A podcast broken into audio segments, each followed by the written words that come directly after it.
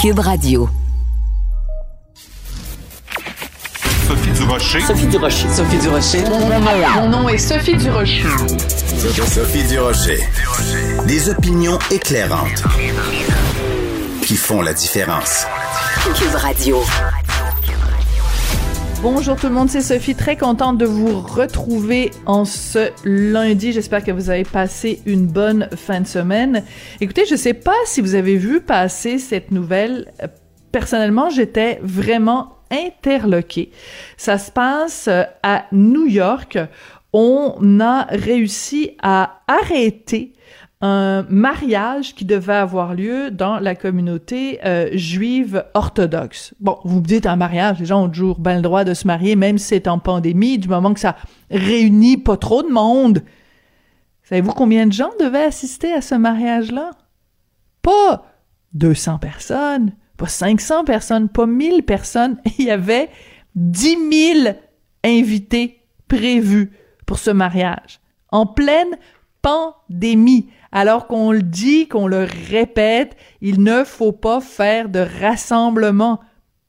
10 000 personnes. Alors, les autorités à New York qui ont été mises au courant que ce mariage-là s'en venait euh, ont réussi à, l'interdire. Et euh, M. Guomo, qui est gouverneur euh, de, de l'État, a dit, ben écoutez, euh, on peut euh, se marier, euh, tu sais, faites un mariage avec 50 personnes. Savez-vous quoi? Vous allez, à la fin de la journée, vous allez être marié de toute façon. Et en plus, ça va vous coûter moins cher. Et je veux mettre ça en lien avec euh, une autre nouvelle qui est un petit peu passée inaperçue du côté francophone, mais du côté anglais, on en a entendu parler. C'est à CTV, ils ont fait un reportage. Il y a six contraventions de 1500 dollars pour non-respect des règles de distanciation sociale qui ont été données, encore une fois, euh, dans la communauté euh.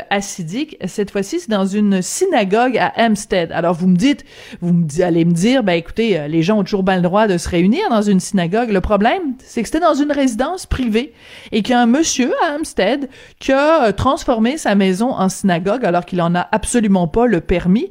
Et on a vu des images à CTV de l'intérieur de sa maison il y a deux pièces, ça ressemble au salon puis la salle à manger, euh, où il y a une table puis des chaises devant. Et euh, le, monsieur qui est propriétaire de la maison, donc, a transformé sa maison en synagogue. Il n'a absolument pas le permis. Et ce qui est particulier, c'est que le rabbin Daniel Sabat a donné une entrevue à CTV dans laquelle il dit, écoutez, c'est absolument euh, effroyable la police est arrivée, quatre voitures de police, ils nous ont vraiment traités comme si on était des malfaiteurs et c'est tout à fait non recevable. Euh, comment ça se fait que dans la vie on nous empêche de prier? Vous ne pouvez pas empêcher un homme de prier. Ben, j'aimerais m'adresser ici euh, au rabbin euh, Monsieur Sabat. Le problème, c'est pas que vous priez, Monsieur Sabat, c'est que vous n'avez pas le droit de réunir plus que six personnes dans une résidence euh, privée. Et euh, je m'excuse, mais si la police débarque chez vous, c'est parce que vous avez contrevenu à la loi. Pas la loi de Dieu, Monsieur Sabat. La loi des hommes, la loi de, du gouvernement Legault, la loi de la CAQ. Et j'aimerais rappeler à tout le monde qu'il n'y a aucune loi d'aucun Dieu qui est au-dessus de la loi des hommes. En période de pandémie, on ne fait pas de réunion de plusieurs personnes et surtout, on n'organise pas des mariages de 10 000 personnes. Quand j'ai vu ça, j'ai poussé un grand. Ben voyons donc. Sophie Durocher. Une femme distinguée qui distingue le vrai du faux. Vous écoutez Sophie Durocher et qu'on est frileux au Québec, on n'aime pas ça faire rire de nous. En tout cas, quand c'est drôle, on n'aime pas ça faire rire de nous. Euh, samedi, donc, à l'émission phare Saturday Night Live SNL, il y a eu un sketch sur Montréal, sur le Québec, avec aussi des blagues sur Toronto. Est-ce que c'était drôle ou pas? Est-ce qu'on devrait s'en offenser ou s'en offusquer ou pas? On va en parler avec notre chroniqueur du lundi, Jean-Michel Dufault. Bonjour, Jean-Michel. Bonjour Sophie, bon lundi. Bon lundi, écoute euh, donc à SNL, qui est quand même une émission qui est non seulement très écoutée aux États-Unis, mais qui vraiment est disponible partout à travers le monde. Donc tout le monde euh, est, intéressé à savoir ce qui se dit à SNL. Ils ont présenté euh, un sketch, euh, c'est une émission euh, de télévision à CBC qui s'appelle supposément Bonjour Hi. On va en écouter un petit extrait d'abord, puis tu vas me dire ce que tu en penses après. Canadian Broadcasting Corporation. At 9, it's Schitt's Creek, followed by the Schitt's Creek reboot, Sharks Cavern. But right now, you're watching Bonjour High. Welcome to Bonjour, High, French Canadian morning news show live from Montreal! Montreal, the best parts of Canada and the worst parts of France! my name is Jean Laurence or John Larry. And as always, I'm joined by my beautiful co-host, Anne-Marie. Oh, bonjour, Jean. Bonjour, hi. Now we do the banter. How was your weekend? Ah bon? Um, I suffer injury when I made love to a Cirque du Soleil performer.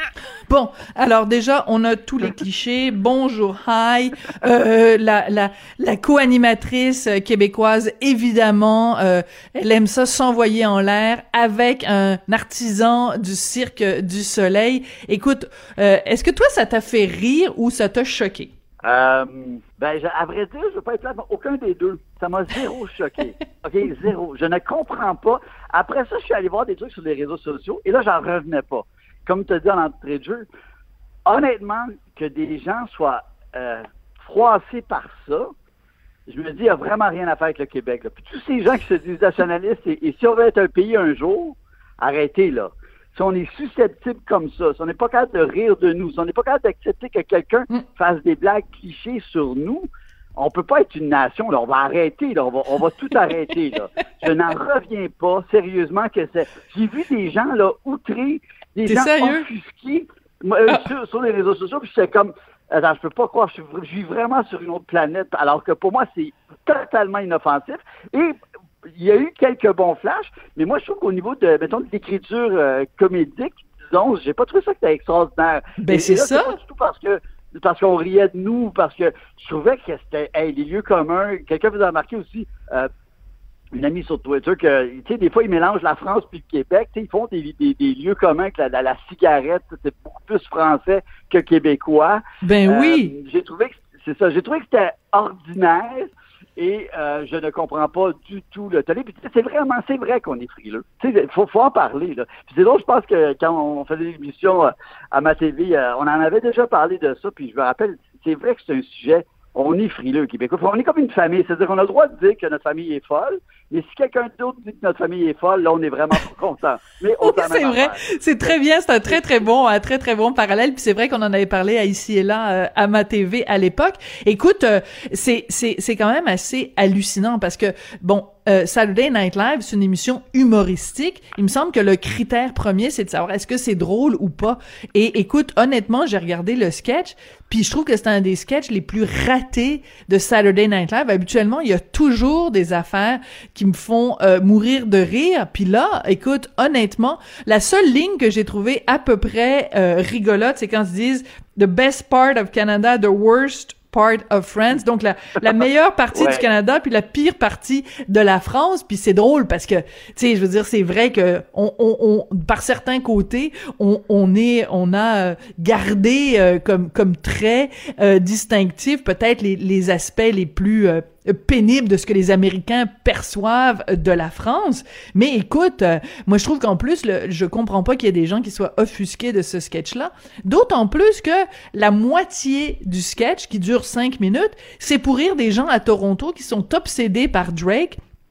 Il y a une fille qui est là avec, des jumelles. Oui, Ouais. et puis qui, qui dit euh, bon ben euh, j'ai j'ai une grosse nouvelle à vous annoncer. Je n'ai pas vu Drake aujourd'hui à Toronto.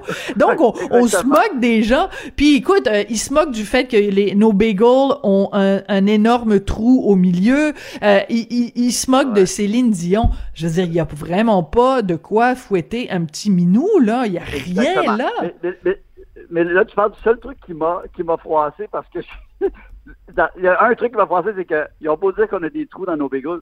Nous, on fait des bagels. Là-bas, ils font des trucs qui ressemblent à des bagels. C'est comme des pains qui se déguisent en bagels. C'est dégueulasse. Ça dégueulasse. Je suis vraiment chauvin. Mais sérieusement, là, partout sur la planète, il n'y a aucun endroit au monde où on fait des bagels raison. comme à Montréal. Il y a, peu, y a peu de choses que je peux dire vraiment. Puis même le Smoke Meat. Moi, je trouve que le Smoke Meat de Montréal est supérieur à Catch puis à Carnegie à, à New York. Le Smoke Ouais. Meat de Montréal, Puis les bagels, ça, il n'y a, pas de discussion. Enlevez-nous pas ça. On n'a pas grand-chose, mais ça, on l'a. Puis il n'y a même pas de discussion possible. À New York, ce ne sont pas des vrais bagels. Ah non, non, mais ça n'a rien à voir. Écoute, j'ai vécu un an à New York, j'ai fait une maîtrise en journalisme à l'Université Columbia.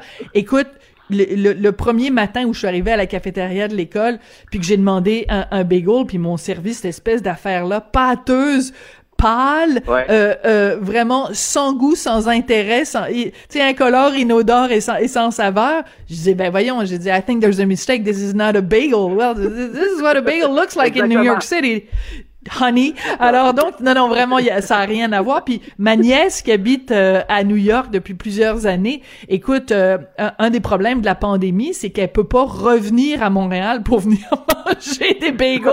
tu sais, la, pandémie, c'est grave, mais pas, pas pouvoir manger des bagels de Montréal, ça, c'est encore plus grave. Écoute, je pense qu'il y a vraiment quelque chose... Euh, tu sais, on se rappelle quand, il y a plusieurs années de ça, il y avait un journaliste français qui était venu au Québec puis qui avait fait un reportage, je pense que c'était dans le L France où il parlait de Ricardo, le gentleman farmer, puis tout ça. Écoute, les Québécois étaient grimpés dans les rideaux comme si c'était un affront national. Et je suis tout à fait d'accord avec toi, Jean-Michel. Si on veut, euh, si on prétend être quelque chose comme un grand peuple, comme disait René Lévesque, à un moment donné, il faut se tenir debout, puis il faut être capable de prendre la critique, puis de prendre... C'est même pas des critiques, c'est des taquineries, là.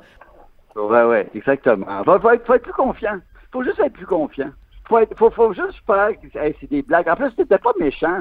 Moi, je trouve pas que c'était assassin. C'était pas. Pas C'était pas méchant. C'est, vrai, oui, je suis d'accord. Certains peuvent dire ça veut d'un cliché. On est là-dessus, on est pas mal d'accord.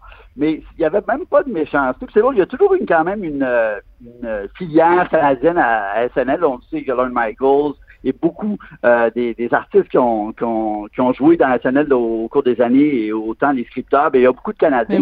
Donc, il y a une, je pense qu'il y a une sensibilité et c'était inoffensif. Puis c'est ça. Mais ça revient à ça. C'est vrai qu'on est on est frileux, insécure, le regard extérieur, on l'a besoin, tu sais, comme on a besoin de l'approbation du reste de la planète. Quand les chanteurs viennent ici, qui mettent la chandelle des Canadiens sur le stage, on aime ça. Et qu'on aime Montréal, est-ce que tu aimes Montréal? On a, une, on a une insécurité d'ado des fois, puis j'aimerais ça qu'on devienne des adultes comme peuple. C'est, c'est ça. C'est comme on va, on va passer aux choses sérieuses.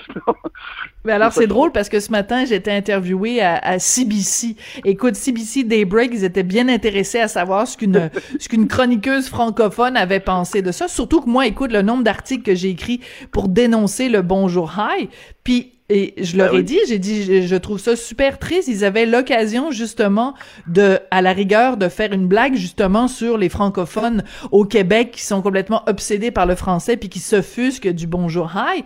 Mais non, le, titre de l'émission euh, dont ils font la, la parodie, c'est bonjour hi, mais ils expliquent jamais à leur public c'est quoi la controverse du bonjour hi. Fait que c'est c'est comme à la rigueur, ça fait poète, poète, poète. Là, ça aurait été l'occasion parfaite. S'ils avaient voulu vraiment rire de nous, ils auraient ri, mettons, de l'Office québécois de la langue française, ri, ri de la loi 101. Tu sais, ils auraient appelé Sugar Sammy. Sugar Sammy leur a écrit une coupe de jokes sur euh, la loi 101. Ben non, c'était c'était vraiment un petit peu euh, raté. Écoute, un truc qui, en tout cas, n'est pas une blague, c'est bel et bien vrai. C'est cette histoire absolument hallucinante révélée par euh, Isabelle Haché de la presse. La situation à l'Université d'Ottawa, donc un qui a utilisé le mot nigger dans euh, sa classe et euh, il y a des étudiants qui n'ont pas apprécié. Elle a utilisé ce mot-là vraiment dans un contexte pour expliquer que Parfois, euh, une communauté s'approprie un terme qui à l'origine était dérogatoire, mais à partir du moment où la communauté se l'approprie, c'est une forme de, de, puissance de récupérer le pouvoir sur des mots. Et elle donnait l'exemple de la communauté LGBT euh, qui euh, s'est approprié le mot queer, qui avant était une insulte, et elle a dit, ben dans la communauté noire, les gens se sont réappropriés le mot nigger, et ben écoute, il y a des gens qui ont été offensés, et ça fait deux semaines qu'elle est suspendue. Et euh, c'est très inquiétant ce qui se passe à l'Université d'Ottawa. Ben, c'est ça. Regarde, on, est d'accord qu'il ne faut pas utiliser ce mot. On est d'accord. Sauf que dans un cadre académique, comme tu dis, dans un, dans un cours où on parle du concept de la récupération, je pense que dans un concept comme ça, on a le droit d'utiliser ce mot-là s'il est bien utilisé. Et c'est incroyable que des gens aient été offusqués par ça. Euh, et tout le tollé. Et là, comme on, parlait hors d'onde, ce matin, euh, on a réagi à l'Université d'Ottawa. Le recteur a réagi. Euh, je trouve qu'il ménage la chèvre et le chou, mais c'est un peu inquiétant, cette, euh, ouais, cette attitude politique, cette culture woke. C'est-à-dire que, tu sais, prenons un exemple de chanteur. Eux, euh, Jay-Z a, le droit, Danny Laferrière a le droit de nommer un roman avec le mot dedans. Il a le droit de le faire publier. Il a le droit de le vendre. Il- moi, j'ai le droit de l'acheter, mais j'ai pas le droit de nommer son livre. Je veux dire, à un Ben moment oui. donné, il faut arrêter le délire exagéré. Mais cela dit, je suis conscient de tout le passé euh, historique, le lourd passé de ce mot-là et qu'il ne faut pas l'utiliser. Mais dans un cours didactique, exactement comme tu dis, parce qu'il est récupéré. Il est récupéré par, euh, par Kanye West, il est récupéré par une culture hip-hop. Euh, donc, comment ça se fait que, et c'est intéressant de voir que c'est justement c'est toute cette idée de réappropriation, euh, même tu, tu parlais, tu avais un bon exemple de la communauté LGBTQ, euh, même les certaines femmes, le mot bitch peut devenir un, un- un- un truc Oui. de pouvoir. Euh, donc, c'est intéressant cette, cette idée des mots, se réapproprier les mots. Dans ce cadre-là, dans un cours universitaire où la liberté de parole devrait être la, la- le, truc le plus important, qu'est-ce c'est hallucinant, c'est, en- c'est ça devient dangereux. Et, et ces gens qui sont plus purs que peu, euh, et, je- et en plus, au final, ça sert même pas la, ça sert à rien. Euh, ça sert pas la cause, ça sert pas le dialogue, ça sert pas l'histoire. Vallière avait le droit d'écrire son texte avec l'utilisation du mot, parce qu'il faisait un parallèle, mais il rappelait le, le diffi- difficile parcours des Afro-Américains.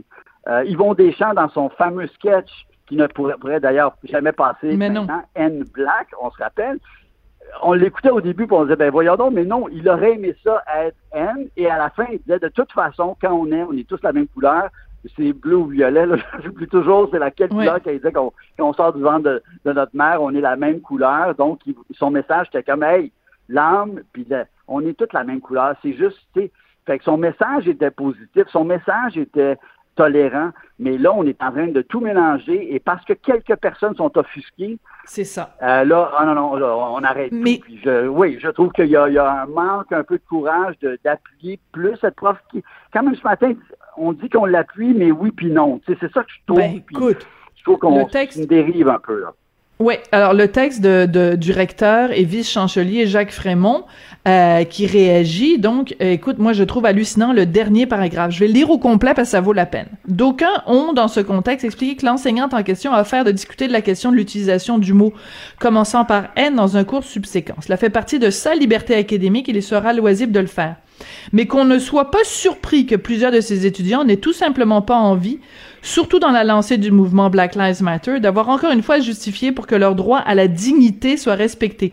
Lors de l'incident, l'enseignante avait tout à fait le choix dans ses propos d'utiliser ou non le mot commençant par N. Elle a choisi de le faire avec les conséquences que l'on sait. Écoute, excuse-moi là, mais ça c'est à peu près comme quand tu dis à une fille qui s'est fait attaquer, ben si t'avais le choix de porter une jupe courte ou pas, là t'as choisi de porter une jupe courte avec les conséquences que l'on sait. Je m'excuse, c'est d'une façon de porter le blâme, de porter la culpabilité sur les épaules de la professeure, au lieu de dénoncer la réaction complètement démesurée des étudiants. Je trouve que M. Frémont, le, le vice-chancelier, le recteur de l'Université d'Ottawa, il devrait au contraire défendre à 150% la liberté académique de la professeure en question. Absolument, absolument. Et, et- et l'ouverture au dialogue est parlé d'un phénomène intéressant, un phénomène qu'on peut observer. Elle parle d'un phénomène qu'on observe dans la société. Kanye West, Jay-Z utilisent ce mot. Il l'utilise pour, euh, pour une chanson très connue qui se passe à Paris. Alors, comment ça se fait que ce mot-là peut être utilisé? Donc, justement, c'est parce qu'il fait partie de ce mouvement du concept de récupération. Et là, nous, on n'a pas... Tu sais, je veux dire, c'est quand même... C'est du délire poussé et je suis d'accord que je n'en reviens pas qu'elle n'ait pas plus été épaulée par la direction. Elle a été épaulée, cette professeure, par euh, plusieurs signataires, euh, Oui. d'autres professeurs qui disent, ben là, un moment donné, mais c'est vrai que c'est quand même, quand même hallucinant. Puis c'est aussi, tu sais, il y a des gens qui utilisent pas ce mot, mais qui sont racistes. Il y a des gens qui l'utilisent dans un cadre académique, en discussion pour le dialogue et qui ne sont pas racistes. Donc, il faut aussi arrêter de, de simplifier les choses. Et ça montre qu'il y y a un danger de, ouais, de, pas parce que tu es offusqué que tu as raison. Pas par- Ben, dire, surtout exactement. Dans un cas comme ça. Et surtout dans un cas comme ça où je veux dire, y a- à un moment donné, je trouve qu'on est vraiment dans la victime tout le temps, tout le temps, tout le temps. Moi, si je marche dans la rue, là, puis quelqu'un me traite de nom, là, et toi, et toi et moi, on est victime de ça. Dans, mais regarde la, la méchanceté qu'on a sur Twitter. Moi, j'ai le droit de dire, regarde, j'ai le droit de réagir, de dire, je vais essayer que ça me touche pas. C'est pas toujours facile, mais ça me touche pas. J'ai le pouvoir de ça. Si je marche dans la rue, quelqu'un bat de baseball me donne des coups à la tête, Là, j'ai beau dire, ah non, ça me fera rien. Là, je, là, je, je comprends qu'il y a une vraie douleur. Mais dans un cadre comme ça, d'être offusqué à tel point que de, de, de boycotter le cours, je m'excuse, mais j'irai voir les gens qui sont si offusqués de dire, attends là, on va s'asseoir, on va discuter, mais je suis pas sûr que tu as raison. Tu sais, je veux dire, il y a, il y a quelque chose là, présentement qui se passe dans, je sais pas, c'est- c'est c'est un peu épeurant, puis il n'y a pas de responsabilité, il n'y a pas de, de gros bon sens, il n'y a pas de mesure aussi, il n'y a pas de discernement. Euh, c'est ça, il n'y a surtout pas de discernement. Et moi, ce que je trouve absolument hallucinant, c'est que la réaction de l'université, ça a été de dire aux élèves qui étaient euh, dérangés, offusqués, blessés par l'utilisation du mot, de dire, ben, vous pouvez continuer la session avec un autre professeur. Donc, on est en train de dire à des étudiants qui sont à l'université, Ouais. qui est une institution de haut savoir, où on apprend à devenir de bons et de bonnes citoyens et citoyennes. On leur apprend à partir de la seconde où vous êtes confronté à une opinion qui ne vous plaît pas, vous avez le droit de vous y soustraire. Comment on prépare Ouais. ces gens-là à vivre en société? S'ils vont travailler dans une entreprise et qu'il y a une réalité qui les dérange, ils vont faire quoi? Ah ben, vous avez le droit de démissionner. Il y, a, il y a quelque chose, quelque part, qui vous, qui, qui vous heurte, qui vous blesse. Dire, on passe notre, nos journées à être offensés à des, des choses Ouais. qui nous blessent, qui nous dérangent. On n'a pas toujours le loisir de dire, ah ben moi, je veux que c'est ce qui me dérange, la source qui me dérange, soit complètement effacée avec une grande, euh, avec une grande euh, gomme à effacer. C'est pas comme ça que ça marche Ouais. dans la vie. Et on prépare une génération de, de, de petits minous fragiles qui vont s'écrouler à la moindre confrontation. Je suis totalement d'accord. Puis je, je pense, par contre, oui, les étudiants auraient pu souligner, dire, est-ce qu'on peut, au prochain cours, discuter de l'utilisation? Ben voilà. Une régie interne, de discuter, d'avoir un dialogue, ça, je suis totalement pour. Et qu'il y ait cette discussion. Mais de dire, on s'en va, on aime, je veux dire, pour moi, il y a. C'est terrible. a- ouais, on dépasse les limites, c'est ça. Absolument. Ben écoutez, euh, écoute euh, Jean-Michel, très très très décevant selon moi la réaction euh, de Monsieur Frémont, surtout que c'est depuis ven- de vendredi qu'on attendait euh, un signe un signe vital de sa part. Ben c'est vraiment pas fort. Écoute, Jean-Michel, merci beaucoup. Je retiens ta phrase. C'est pas parce que tu es offusqué que tu as raison. Je pense qu'on devrait faire inscrire ça en lettres d'or dans certaines universités. Puis toi et moi, on se retrouve lundi prochain. Merci, Jean-Michel. Avec plaisir. Bonne journée. Bye bye. Merci. Bye.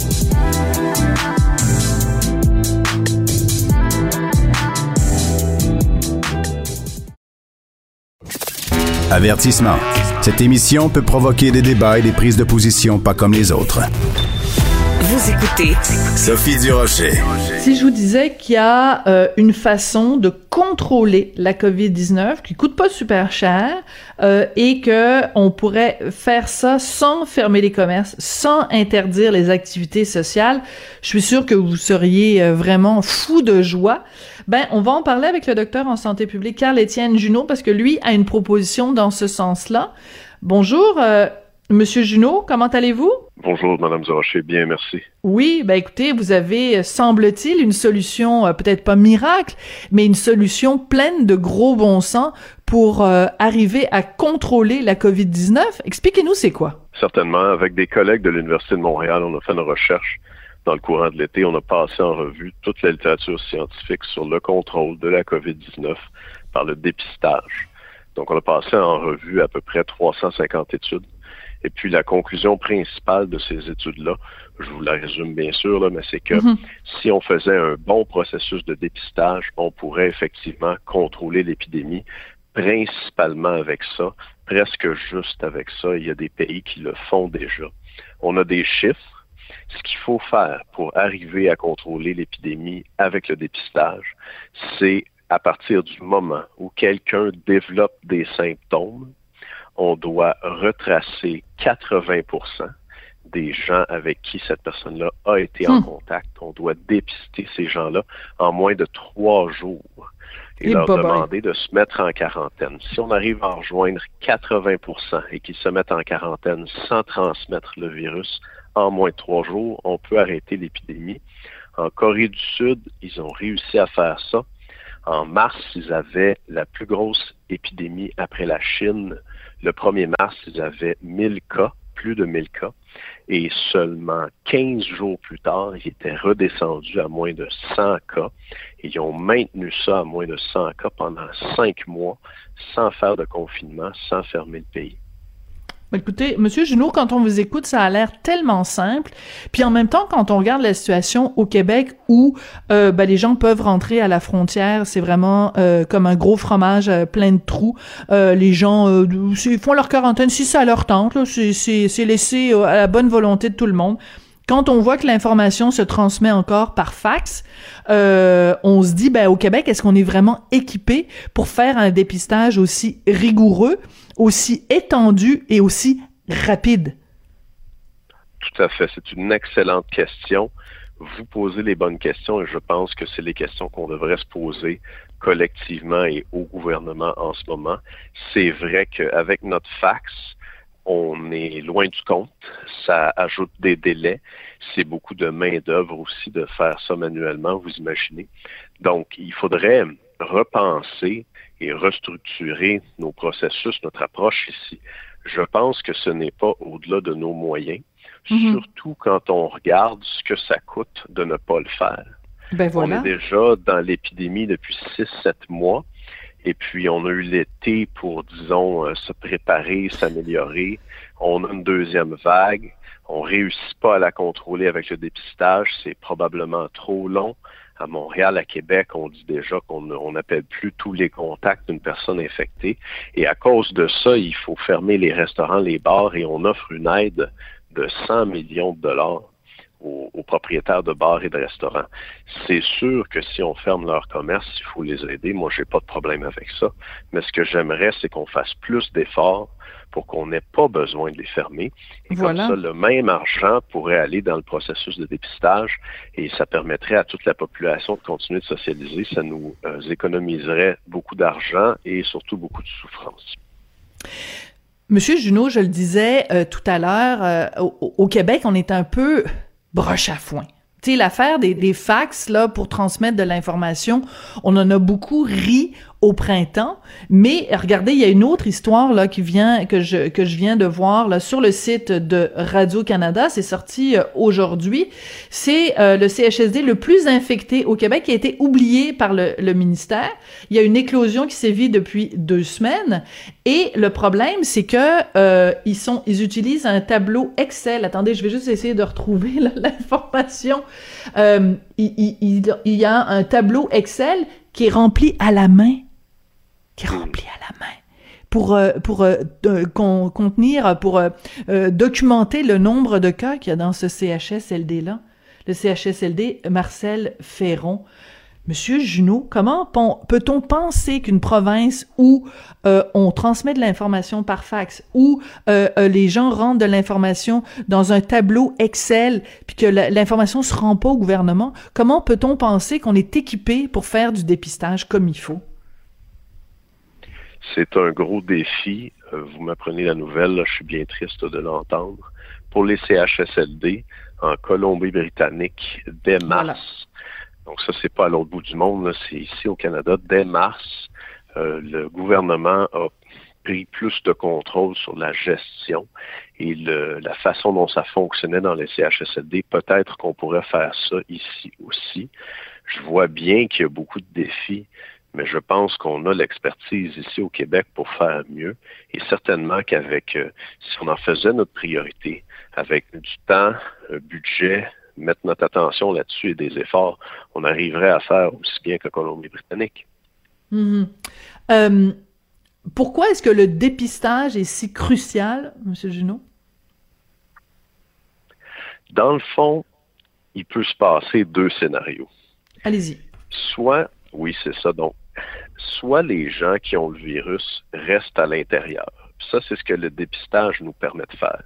On trouve les gens infectés, on trouve leurs contacts, on dit à tout ce beau monde-là de s'isoler, de se mettre en quarantaine, ils restent chez eux. Si les gens qui ont le virus restent chez eux, tout le monde peut sortir. Et c'est ça qui se passe en Corée du mhm. Sud et dans plusieurs autres pays aujourd'hui. Si on n'arrive pas à le faire et qu'il y a des gens avec le virus qui sortent, on doit demander à tout le monde de rester chez eux. Ce qui est ridicule. C'est des méthodes du Moyen Âge.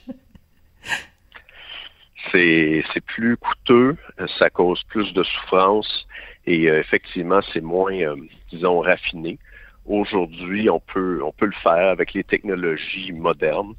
Euh, il y a plusieurs pays qui nous prouvent que, que c'est faisable et j'espère qu'on arrive à le faire au Québec. Oui, mais en même temps, vous venez de toucher à quelque chose d'essentiel. On a beaucoup parlé euh, de pour essayer d'expliquer pourquoi le Québec est la pire province canadienne, pourquoi alors qu'on a été si touché la première vague, qu'on est encore si touché à la deuxième vague. Il y a beaucoup de gens qui ont dit ah ben c'est notre côté latin, puis bon, etc.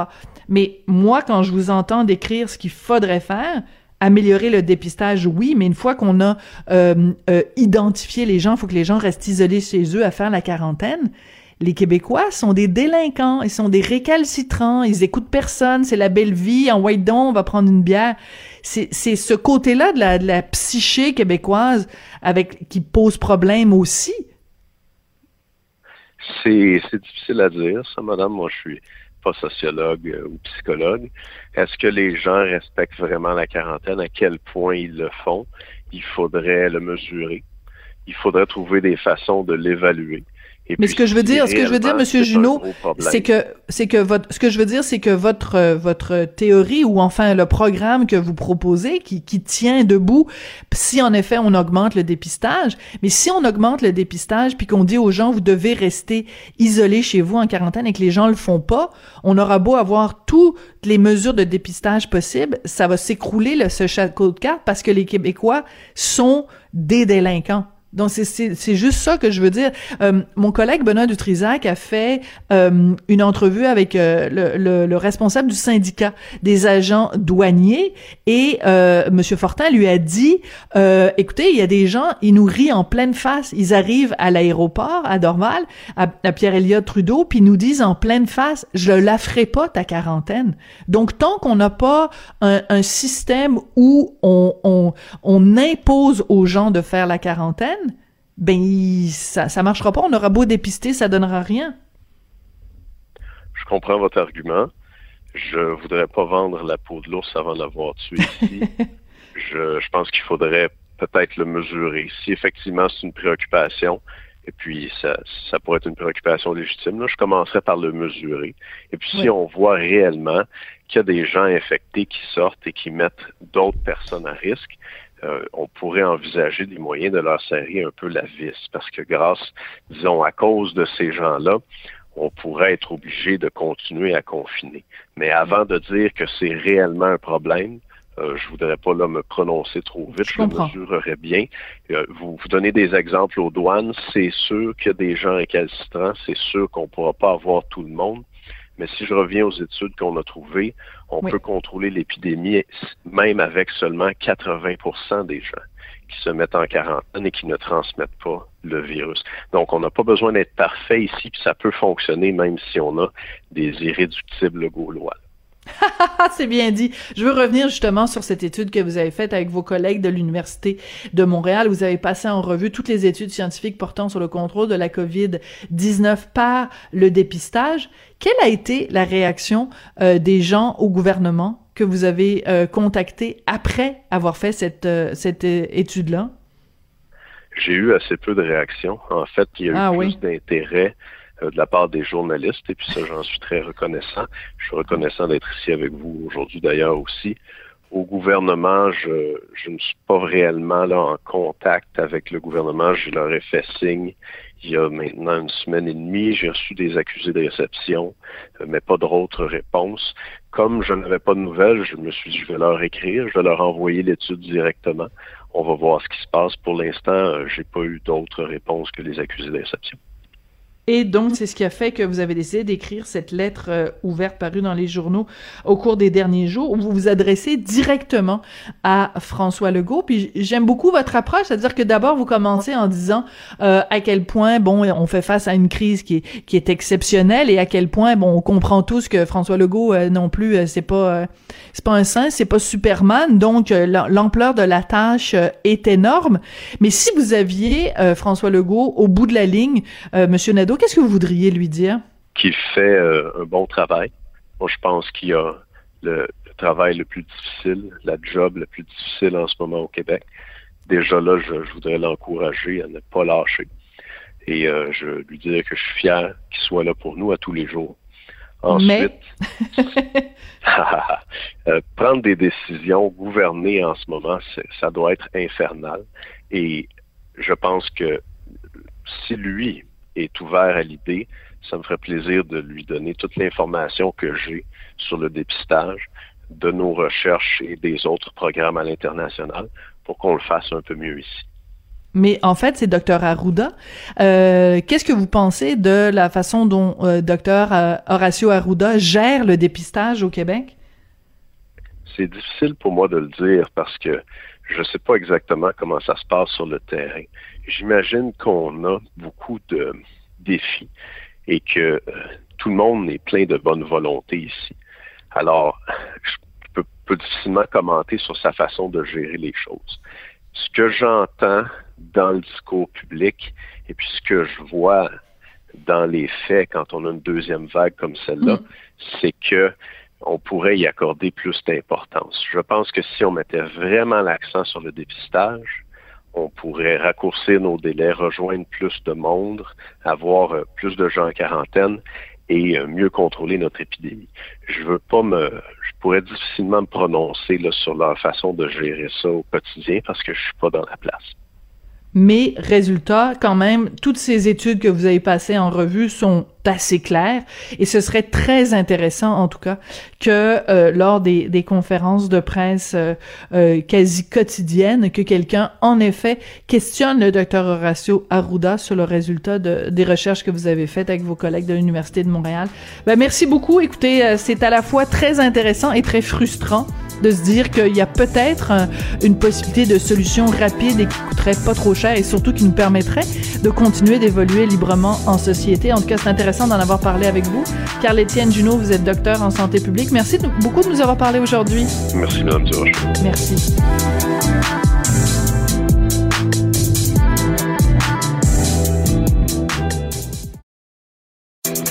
Sophie Durocher. Entendez les dessous de sa dernière chronique. Cube Radio. Il s'appelait Samuel Paty, 47 ans. Il a été égorgé, décapité vendredi, professeur d'histoire, géographie dans les Yvelines, en France, tout près de Paris. Il a été égorgé, décapité. Pourquoi?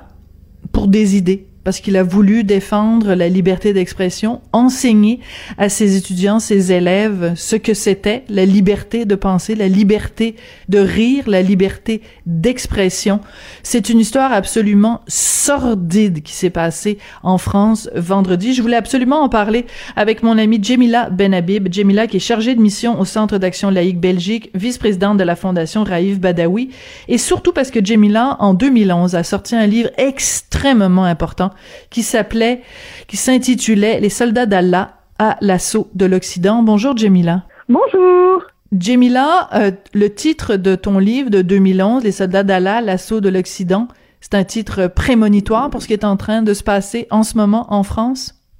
Oui, euh, certainement. En fait, euh, moi, ce qui m'intéressait dans ce livre, c'était euh, non seulement de mettre en lumière, si vous voulez, toute euh, cette violence, qui est une violence organisée, mais c'était aussi de euh, mettre le doigt sur toute cette stratégie en amont euh, qui est celle de l'entrisme et qui touche en fait euh, euh, des sphères névralgiques de notre société, c'est-à-dire des partis politiques, c'est-à-dire la sphère académique, la sphère journalistique, le pouvoir, qui sont aujourd'hui infiltrés par les islamistes un peu partout dans le monde. En France, euh, je le rappelais ce matin avec Pierre Nantel, il y a eu depuis 2012 263 victimes d'attentats terroristes islamistes. Il y a eu 18 attentats. Il y a eu évidemment Charlie Hebdo, il y a eu le Bataclan, il y a eu Nice. Et euh, il y a beaucoup de gens, quand c'est arrivé vendredi, ce professeur égorgé, qui ont dit, mais ça fait 20 ans qu'on vous dit que ça arrive, ces choses-là. Ça fait 20 ans qu'on tire la sonnette d'alarme. Comment on explique, Jemila, qu'il y a encore des gens qui nient la montée de l'islamisme en France?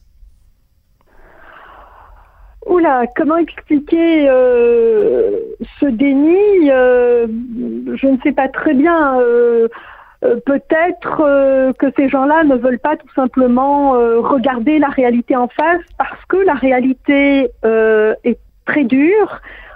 et qu'ils ne sont pas en mesure de la confronter. Donc peut-être pensent-ils tout simplement qu'on ne parle en ne parlant pas du problème, en hmm. ne traitant pas le problème, il va tout simplement euh, disparaître euh, de par lui-même. Peut-être, hein, ce n'est qu'une hypothèse. Euh, pour ma part, je peux par ailleurs parler de tous ceux qui résistent, de tout de tous ces enseignants que j'ai rencontrés euh, mhm. en France et ailleurs, parce que ça fait quand même dix ans que je sillonne euh, la France, que je vais de, de ville en village pour euh, donner des conférences, rencontrer des gens. Je vous dirais que la parole qui m'émeut le plus et la parole qui me touche le plus, c'est celle des enseignants, euh, mm. parce que c'est une parole qui est d'abord forte, c'est une parole qui est authentique.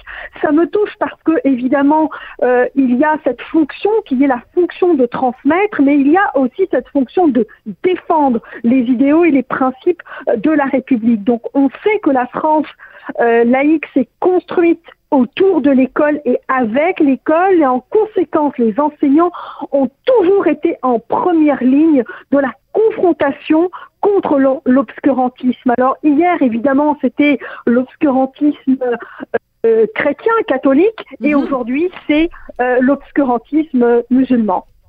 Alors il y a Kamel Daoud, cet écrivain euh, algérien euh, qui euh, qui est chroniqueur aussi dans différents magazines en France. Kamel Daoud qui a donné une entrevue en, en France dans les heures qui ont suivi l'attentat terroriste islamiste de vendredi. Il a dit et je cite il ne faut pas négocier avec l'islamisme, il doit être combattu, il faut être ferme sur la laïcité. Si vous cédez, nous sommes foutus. Vos compromissions sont nos défaites. Euh, comment on combat l'islamisme? Comment on fait pour combattre euh, cet islam politique? Ben, on, le combat en fait euh, de différentes façons j'ai envie de dire sur tous les fronts.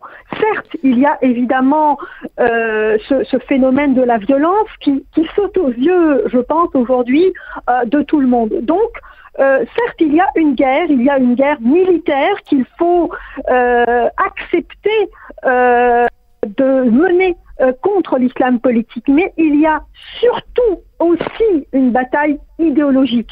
Il y a surtout et aussi une bataille politique. Il y a surtout et aussi une bataille culturelle.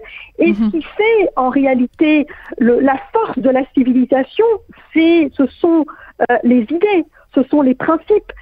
Euh, il ne faut pas se tromper. En fait, Samuel Paty, euh, il euh, il a été décapité pas seulement parce qu'il a incarné la République, pas seulement parce qu'il a osé montrer ses caricatures, mais il a été décapité parce qu'il a porté une parole qui est concurrentielle à la parole des islamistes, parce que la seule parole qui mérite d'être véhiculée en fonction de la doctrine islamiste, c'est la parole révélée. La seule discipline qui mérite l'attention euh, des gens, c'est euh, la parole euh, divine, c'est-à-dire c'est la parole du Coran.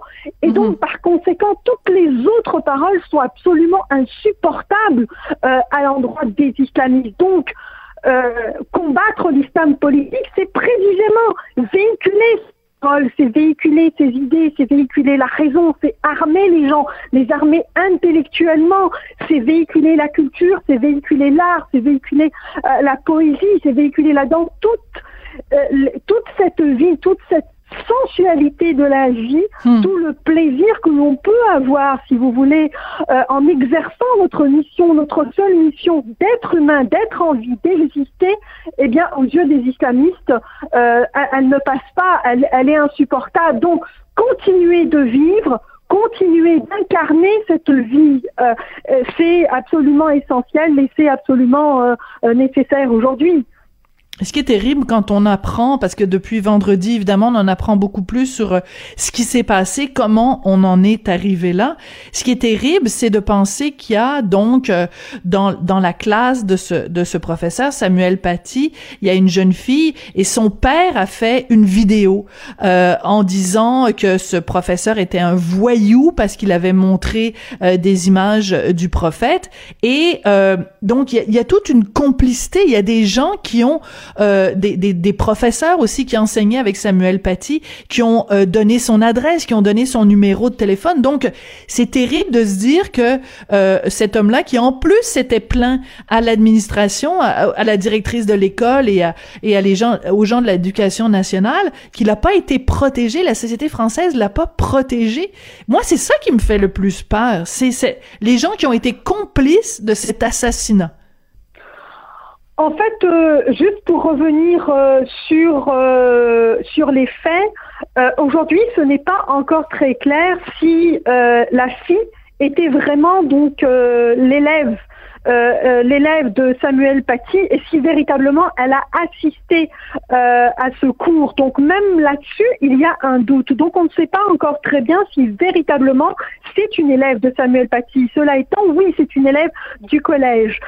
donc voyez-vous, même sur même sur l'indignation, en, en, tout cas, elle est elle est totalement erronée. Aujourd'hui, euh, ce qui ressort, c'est que véritablement, il y a une fabrication de l'indignation. Il y a, il y a euh, ce qu'on appelle le, spectacle, il y a la théâtralisation de l'indignation euh, qui cherche absolument, si vous voulez, à indigner, à exciter, à exciter donc ceux qui sont les plus fragiles pour les pousser à passer à l'acte. Et, et, en, et en ce sens, c'est cela qui est insupportable. C'est cette parole qui est absolument euh, indigne euh, du parent euh, du parent d'élève, mais aussi de sa garde rapprochée, parce que ces gens-là donc ne vont jamais seuls, donc ils vont accompagner. C'est c'est donc en compagnie donc d'un haut gradé, si vous voulez, de la mouvance islamiste qui s'est présenté donc au, au, collège,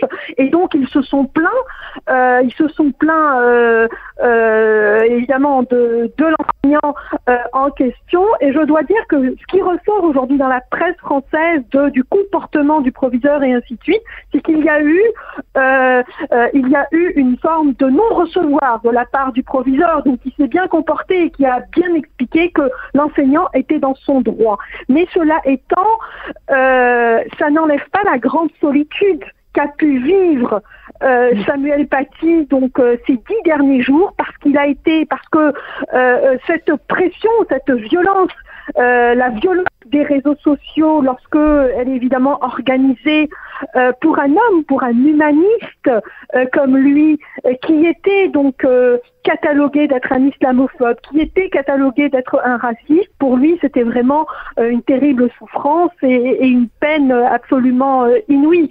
Donc je pense que véritablement vis-à-vis de la fabrication de cette indignation, il faut être absolument ferme que cette parole-là, elle n'est pas recevable, que la France n'est pas une fabrique euh, contre euh, les musulmans, que la France ne fabrique pas le, mépris, l'humiliation, la violence euh, contre les musulmans, que s'il y a bien un pays dans le monde qui respecte ces minorités, c'est bien la France en raison de la laïcité et que aucun pays musulman ne peut offrir et ne peut garantir la sécurité et la bienveillance envers ces minorités tel que le fait euh, la France. Et je finirai par dire que euh, ceux qui sont en cause aujourd'hui, ce ne sont pas seulement ces parents d'élèves qui se sont euh, qui orchestré l'indignation. Ce n'est pas seulement toute cette mouvance islamiste qui a accompagné et qui a fabriqué cette indignation.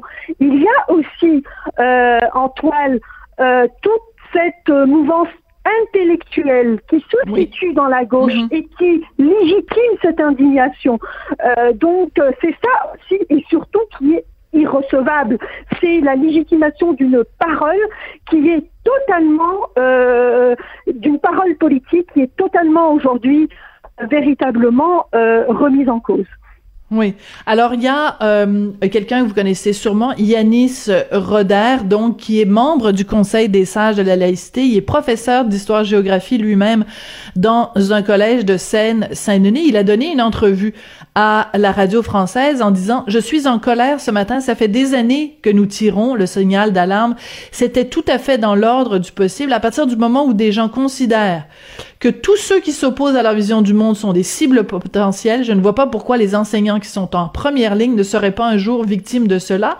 Et il rappelle que il y a quelques années, il y avait eu ce livre, Les territoires perdus de la République. Il y a beaucoup de gens qui ont écrit des livres, qui ont fait des reportages dans les journaux, dans les magazines, des reportages à la télé, à la radio, pour dire attention, il se passe quelque chose. C'est c'est terrible de penser que ça fait 10 ans, 20 ans qu'on tire la sonnette d'alarme et que rien ne bouge, que ça continue, qu'il y a 263 victimes du terrorisme islamiste au cours des huit dernières années, là.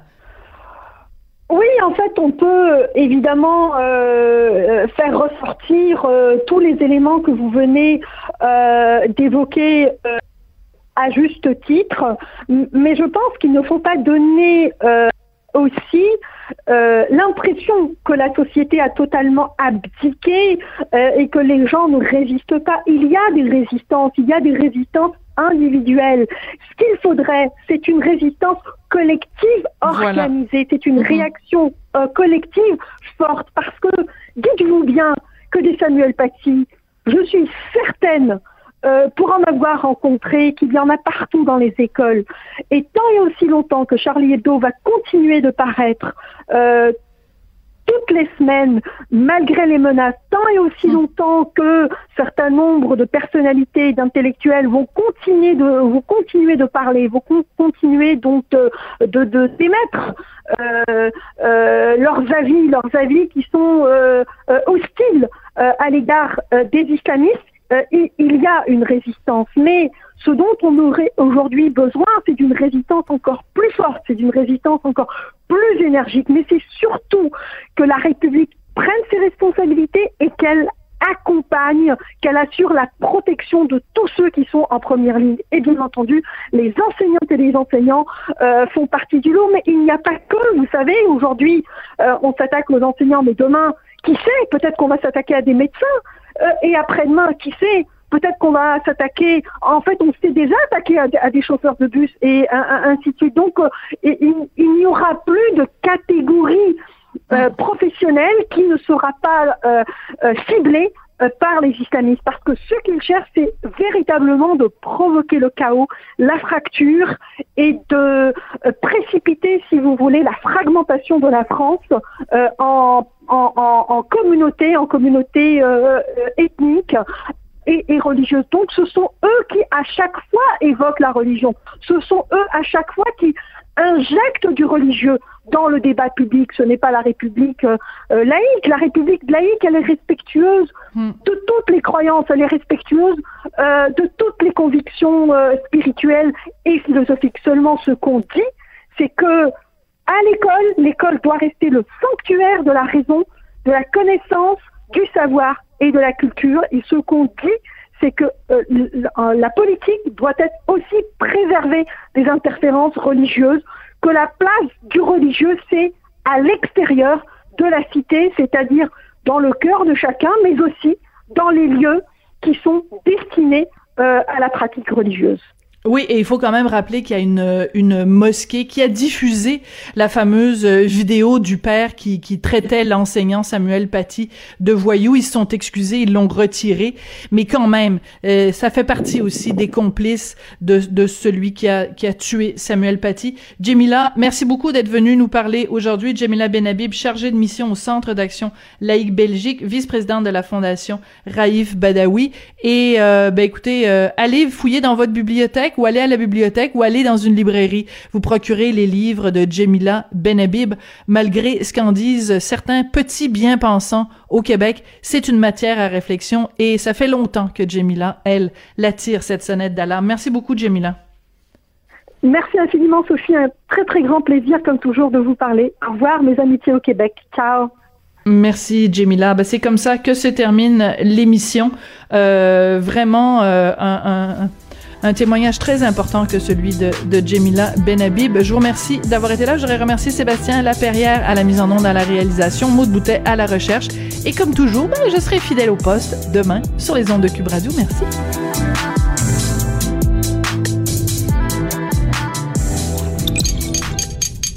Cube Radio.